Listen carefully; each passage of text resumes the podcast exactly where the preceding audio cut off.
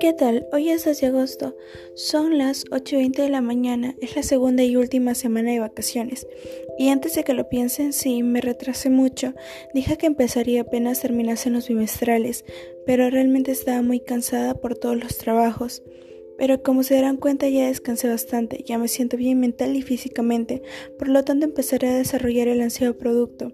Como parte inicial para una mejor organización, decidí anotar lo que haré hoy. Primero, realizar el guion. Segundo, crear bocetos de los posibles personajes. Y por último, plasmar todo ello en una hoja 4 para verificar cada escena. Tengo cronometrado todo el día, así que empezaré.